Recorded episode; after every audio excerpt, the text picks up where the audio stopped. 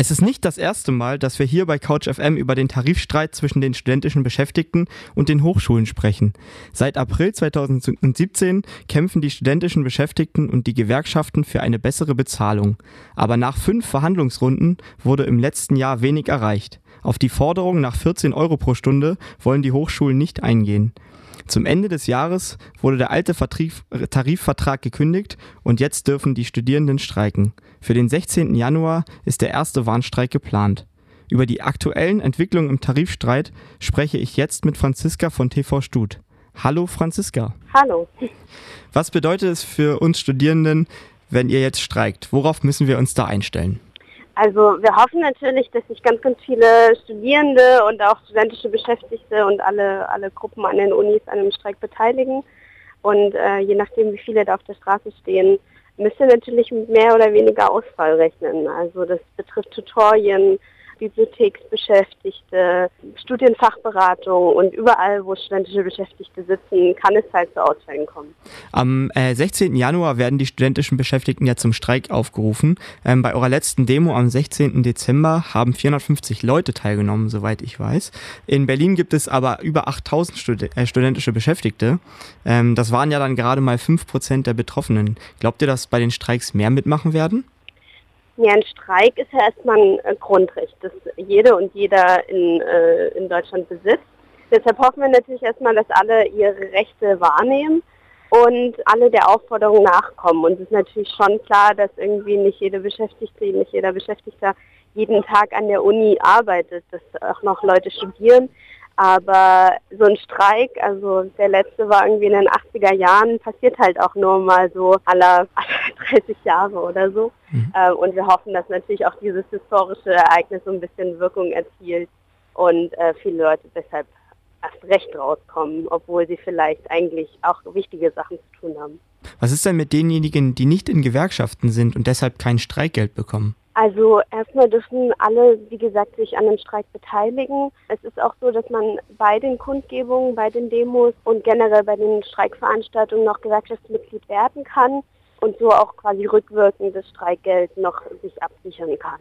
Also mhm. es bieten eigentlich beide an, sowohl GW als auch Verdi. Okay.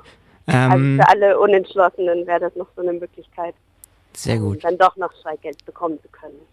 Eure Forderungen sind ja 14 Euro pro Stunde. Kannst du uns denn erklären, wie ihr genau auf diesen Betrag gekommen seid? Ja, also die 14 Euro stellen lediglich den Inflationsausgleich dar. Also man muss sehen, dass die letzte Lohnerhöhung äh, 2001 war und wir haben es also hier mit so 17 Jahren ohne Lohnerhöhung zu tun und deshalb haben wir mal ausgerechnet, wie so die Inflation ähm, sich auf unseren Stundenlohn auswirkt.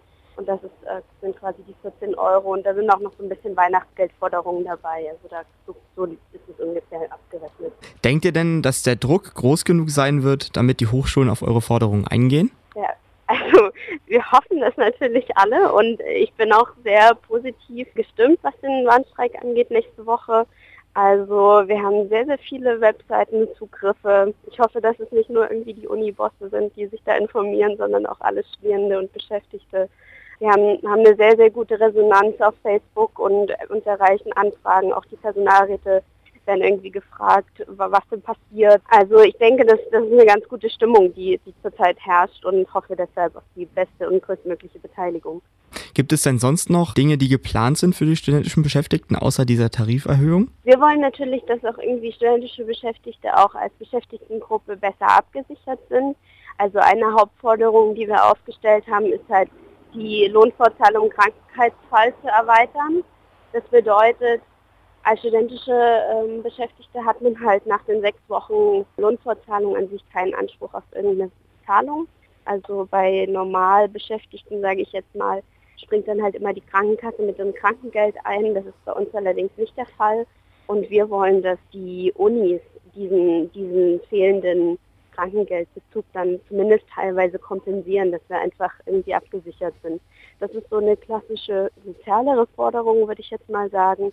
Mhm. Dann wollen wir aber auch dagegen vorgehen, dass Tutorien mit äh, zu vielen Menschen irgendwie überbevölkert werden. Mhm. Also ähm, wir wollen da halt so ein bisschen Obergrenzen schaffen, wie viele Leute überhaupt in dem Tutorium sinnvoll angelernt werden können. Ähm, mhm. Genau, und auch Vor- und Nachbereitungszeiten sind da ein wichtiger Punkt, also festzuschreiben, Okay. dass ähm, man irgendwie was zum Vor- und Nachbereiten hat, genau. Dann danke ich dir auf jeden Fall für das schöne Gespräch. Vielen Dank. Tschüss. Ciao. Das sagt Franziska von TV Stud. Also am 16. Januar wird es tatsächlich ernst. Die studentischen Beschäftigten wollen streiken. Um 14 Uhr gibt es eine Kundgebung auf dem Pebelplatz.